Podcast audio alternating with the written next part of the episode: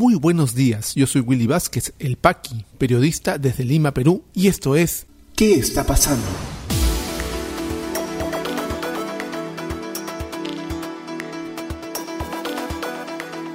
Estas son las noticias de hoy lunes 4 de octubre de 2021. Se define la censura a ministro Iber Maraví en el Congreso. Ejecutivo lanza segunda reforma agraria y Premier aprovecha en volver a amenazar al Congreso. Expresidente Pedro Pablo Kuczynski es mencionado en reveladora investigación periodística Pandora Papers. Vamos al desarrollo de las principales noticias aquí en ¿Qué está pasando?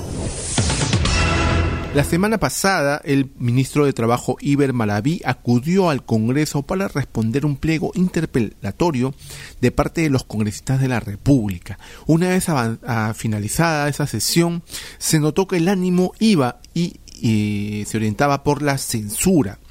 ¿Cómo va ese proceso dentro del eh, Congreso, teniendo en cuenta que la moción de censura que comenzó a distribuirse una vez acabada la exposición de Maraví contaba por demás con los votos requeridos, que tenía cerca de 66 y necesitaban cerca de 40 para presentarla, pero aún no se presenta tampoco. ¿Cómo van los ánimos en el Congreso de la República? Informa el diario El Comercio.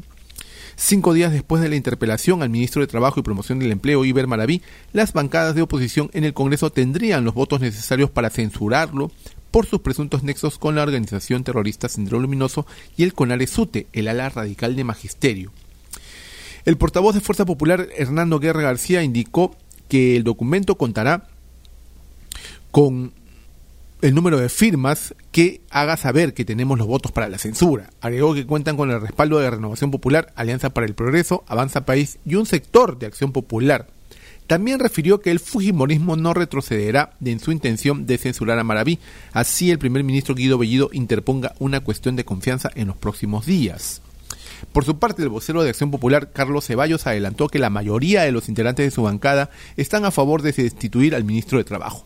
Personalmente, yo sí voy a votar por la censura.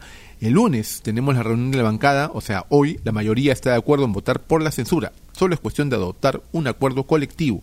A mi parecer, personas cuestionadas por terrorismo o apología al terrorismo no deberían formar parte del gobierno. Ceballos consideró que el Congreso no debe caer en las amenazas del gobierno al ser consultado sobre una eventual cuestión de confianza en respaldo a Malaví. ¿Cuáles son las proyecciones que se hacen de acuerdo al adelanto de opiniones que han hecho en el Congreso los parlamentarios? Según cuadro eh, que ha elaborado el comercio, el bloque a favor de la censura tendría al menos 75 votos de los 66 requeridos. Por su parte, el presidente de la República, Pedro Castillo, desde el distrito de Pichari, en Cusco, donde inauguró el sitio agroindustrial Brain, afirmó que su administración no se bajará a llevar por situaciones trasnochadas, dice el presidente. Nosotros no podemos perder el tiempo pensando en otra cosa en términos políticos. Se acabó la política, se acabaron las diferencias, empecemos a trabajar y para eso hemos venido para hacer respetar lo que llevo en la cabeza, lo que llevo puesto. Porque primero está el Perú, primero están las necesidades de esta patria, los animo a seguir adelante, aseveró. Vamos a ver qué es lo que puede pasar hoy que se reúnen las bancadas, que pueden presentar también dentro del Congreso ya la moción de censura que se podría agendar en el pleno de esta semana. Y entonces podremos saber si es que eh, procede en el caso de que los congresistas voten como han anunciado con una censura a Iber Malaví o si como ha amenazado Guido Bellido, el presidente del Consejo de Ministros, ellos hacen una cuestión de confianza que sería pues un enfrentamiento totalmente totalmente innecesario a cómo se está llevando el gobierno en estos momentos. Y el presidente de la República ayer lanzó por todo lo alto, pero con, por supuesto, eh, falta de cobertura de los principales medios, lo que él ha denominado la segunda reforma agraria. Informa Perú 21. El presidente de la República se presentó este domingo en la explanada del Parque Arqueológico Guamán en Cusco para lanzar la segunda reforma agraria en la que habló de cinco ejes para mejorar las condiciones laborales y económicas de los agricultores. En su discurso, el mandatario dijo que a partir de hoy se dejará de lastimar al campesino agricultor al impulsar el derecho de abrir las puertas a los agricultores familiares quienes sostienen el país. Este clamor del pueblo, dice el presidente, no busca expropiar propiedades como se ha estado diciendo. Falso, totalmente falso. Planteamos más bien cambiar la forma de gobernar para que nuestro Estado se ponga al servicio de nuestros agricultores familiares relegados durante décadas por gobierno tras gobierno. Eso termina hoy, acotó. La primera medida que anunció el mandatario fue la creación de un gabinete del desarrollo agrario y rural. En segundo lugar, anunció una serie de medidas de apoyo directo para los agricultores. Agregó que se instalará una planta de producción de fertilizantes en base a fosfatos. Más adelante, el presidente Castillo anunció que habrá un acceso más justo a los mercados con mejores precios de ingresos. Estamos impulsando un programa de compras públicas y de alimentos de la agricultura familiar con el MIDIS y el MIDAGRI, anotó. Y como no podría ser de otra manera, el primer ministro Guido Bellido aprovechó en y atacar nuevamente al Congreso, diciendo que si no le hacían caso de esta reforma agraria del Congreso, él iba a mandar a cada uno de los representantes a sus regiones para que respondan por esa decisión, lo que ha generado, por supuesto, un ánimo de crispación dentro del legislativo. Muchas eh, voceros de bancadas han expresado su disconformidad y su rechazo a esas declaraciones, pisando el palito, pues que le deja el primer Bellido totalmente confrontacional, teniendo en cuenta también que Bellido va a enfrentar eh, la censura, posible censura de uno de sus ministros esta semana. El ministro Iber Maravilla de Trabajo salió muy orondo en fotos con el presidente del último domingo en el lanzamiento de esta segunda reforma agraria. Entonces veamos, no sabemos exactamente con qué va a salir el gobierno esta semana con respecto a la censura de Maraví. Este tipo de acciones, por ejemplo, políticas que el mismo gobierno genera, opaca los anuncios positivos como esta segunda reforma agraria, aunque muchos de los temas que se han eh, anunciado, valga la redundancia, en esta segunda reforma agraria, ya son procesos que están caminando. Son procesos que se están implementando desde hace años. Vamos a ver en qué termina, si es realmente positivo para el agro y para todos los peruanos que se dedican a esta actividad. Los Pandora Papers, esta revelación periodística desarrollada por, la, por el Consorcio Internacional de Periodistas de Investigación, ICJ, por sus siglas en inglés, ha revelado nombres de políticos latinoamericanos también, por supuesto que hay políticos mundiales, que hicieron uso de paraísos fiscales para manejar sus fortunas. ¿Para qué se usan paraísos fiscales o sociedades offshore? Para no pagar impuestos en tu país. Y es una práctica muy usada por los grandes millonarios y los grandes empresarios. Pero lo que ha llamado la atención no solamente son los líderes latinoamericanos que están metidos en este escándalo, sino también presidentes y expresidentes de esta parte del continente. Y hablemos de nuestro país, porque salió el nombre del hoy con detención domiciliaria expresidente Pedro Pablo Kuczynski. Informa el comercio. El país, el diario del país, refiere que los Pandora Papers arrojan nuevos datos sobre Dorado Asset Management, una compañía creada en Islas Vírgenes Británicas por Pedro Pablo Kuczynski cuando era ministro de Economía. La sociedad fue creada en julio de 2004 por OMC Group, una firma proveedora de servicios offshore.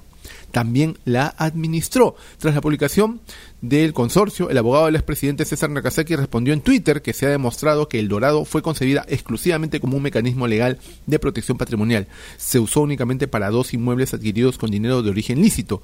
Recuérdense que Odebrecht afirma que no pagó sobornos a ex ministros de, eh, Economía y Finanzas, Pedro Pablo Kuczynski. ¿Quiénes más están en este escándalo? Hay tres presidentes latinoamericanos: Sebastián Piñera, eh, chileno, el ecuatoriano Guillermo Lazo y el dominicano Luis Abinader. Y también reyes, este, están expresidentes estadounidenses, líderes eh, ingleses y demás.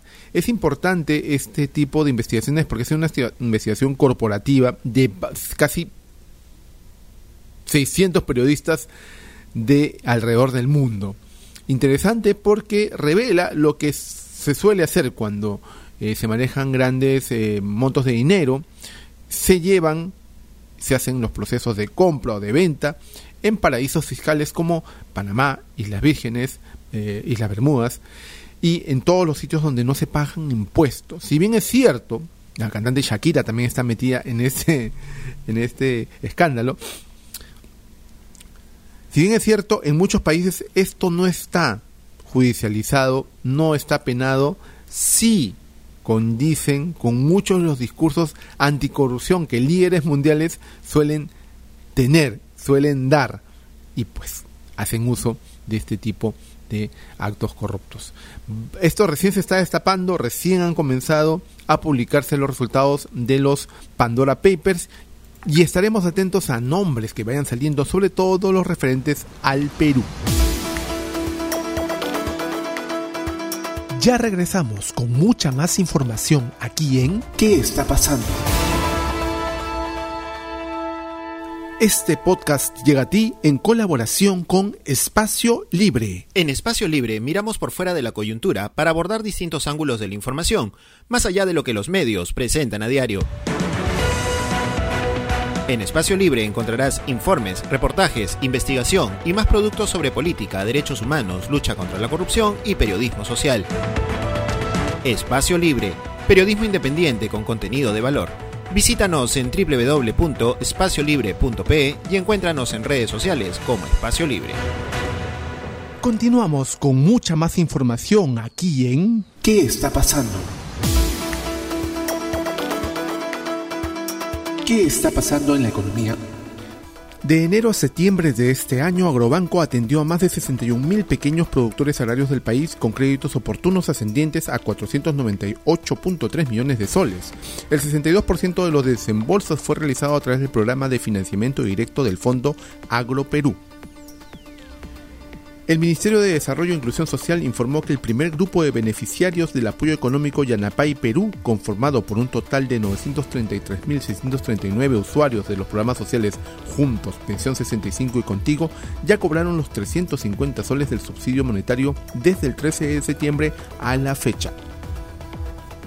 Los despachos de flores frescas al exterior sumaron poco más de 4.155.000 dólares entre enero y julio de este año, presentando una variación positiva de 38% respecto al mismo periodo del año pasado, informó la Asociación de Exportadores.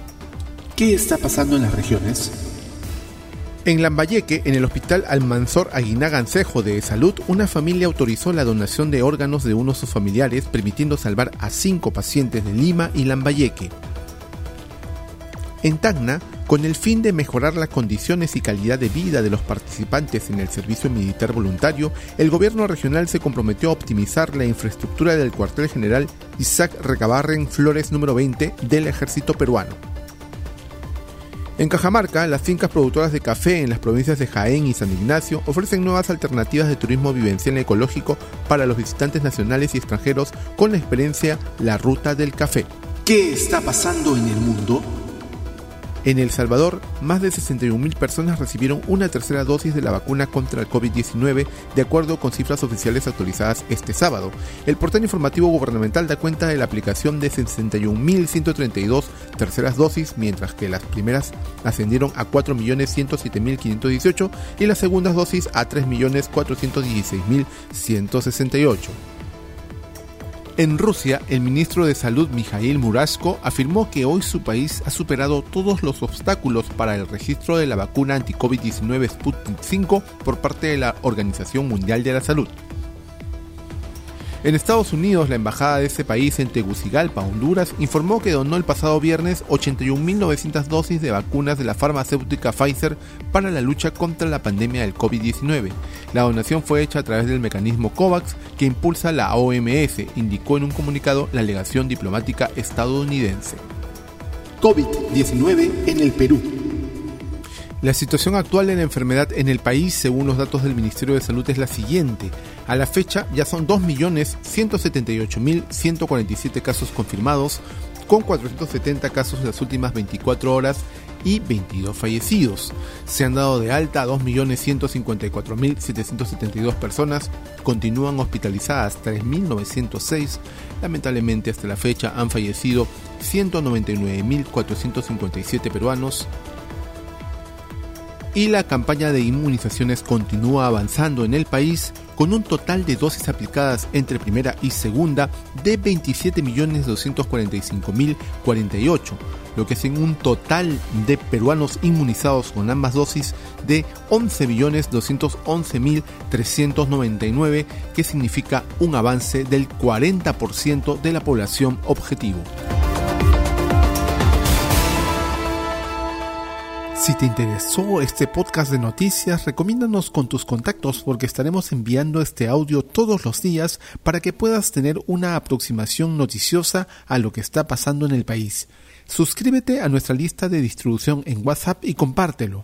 Puedes seguirme también en mis redes sociales de Facebook, Twitter y YouTube como Willy Vázquez El Paqui o visita podcast.elpaqui.com. Muchísimas gracias por llegar hasta aquí. Nos escuchamos en cualquier momento.